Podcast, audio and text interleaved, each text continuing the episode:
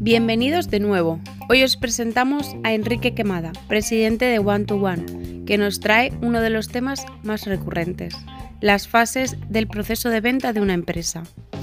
Empezamos con la primera fase, la preparación de la empresa.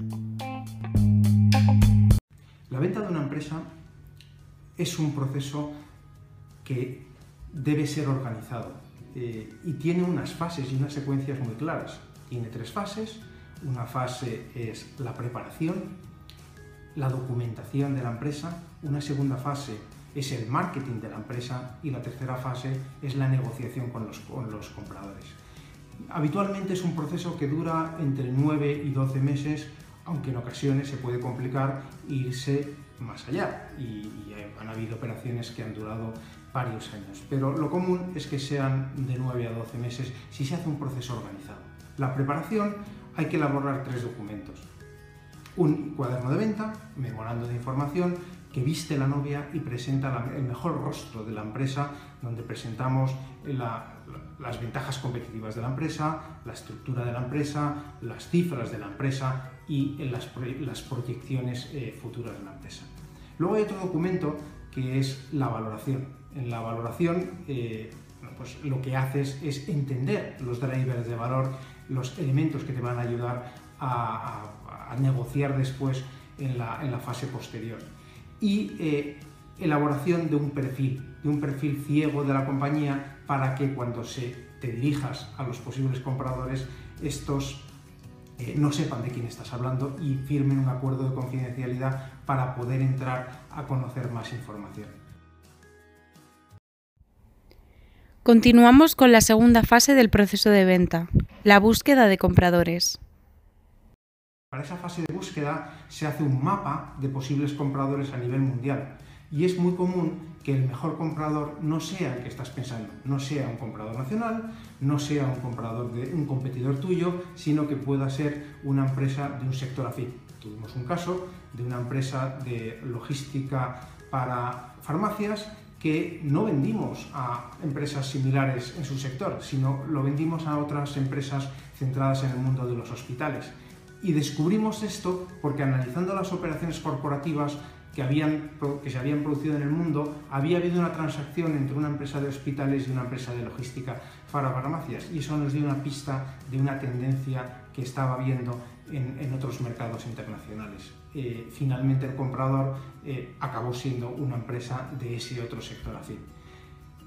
Una vez encontrados los posibles compradores, se contacta con ellos y hay que hablar con los consejeros delegados, hay que hablar con los directores de adquisiciones de grandes empresas, porque son las grandes empresas los que más van a poder pagar por tu compañía. Es un proceso laborioso, es un proceso que hacen los, los asesores profesionales y que lleva bastante tiempo es muy importante que estos sean transparentes y que vayan compartiendo eh, la información y, los resultados que van teniendo de estas conversaciones para ir afinando el mensaje.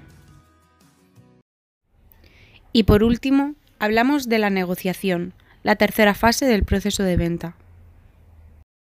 Una vez que se obtienen ofertas indicativas, es cuando se entra en la negociación de estas ofertas para ir adecuando las, diferentes ofertas siempre al alza, intentando buscar la que tiene más encaje y sobre todo eh, creando las condiciones no solo de precio, sino también de cómo nos vamos a quedar en la compañía, de cuáles van a ser las formas de pago. Es decir, hay muchos elementos que se aunan dentro de una negociación.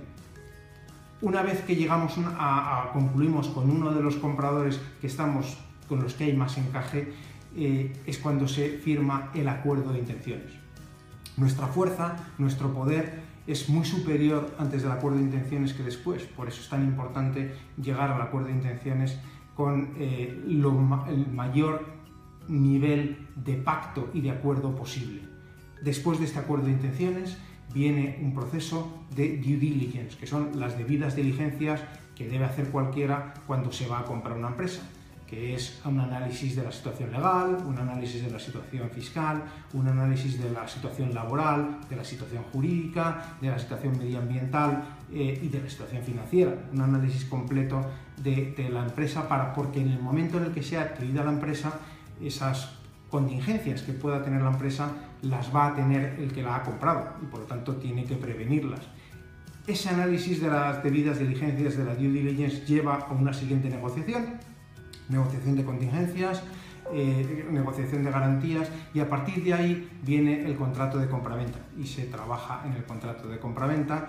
Es un proceso en el que no te puedes relajar hasta el final, es eh, un proceso que puede durar un año y es un proceso tremendamente técnico. Por lo tanto, en este tipo de procesos es fundamental que utilices asesores experimentados que han hecho muchas veces estos procesos y que ya saben dónde van a venir los problemas porque los problemas suelen venir en las mismas fases del proceso y ten presente y no olvides que el, el, comprador va a venir con asesores muy experimentados y además tiene mucha experiencia. Y si tú eres el vendedor, puede ser que esta sea la primera venta de una empresa.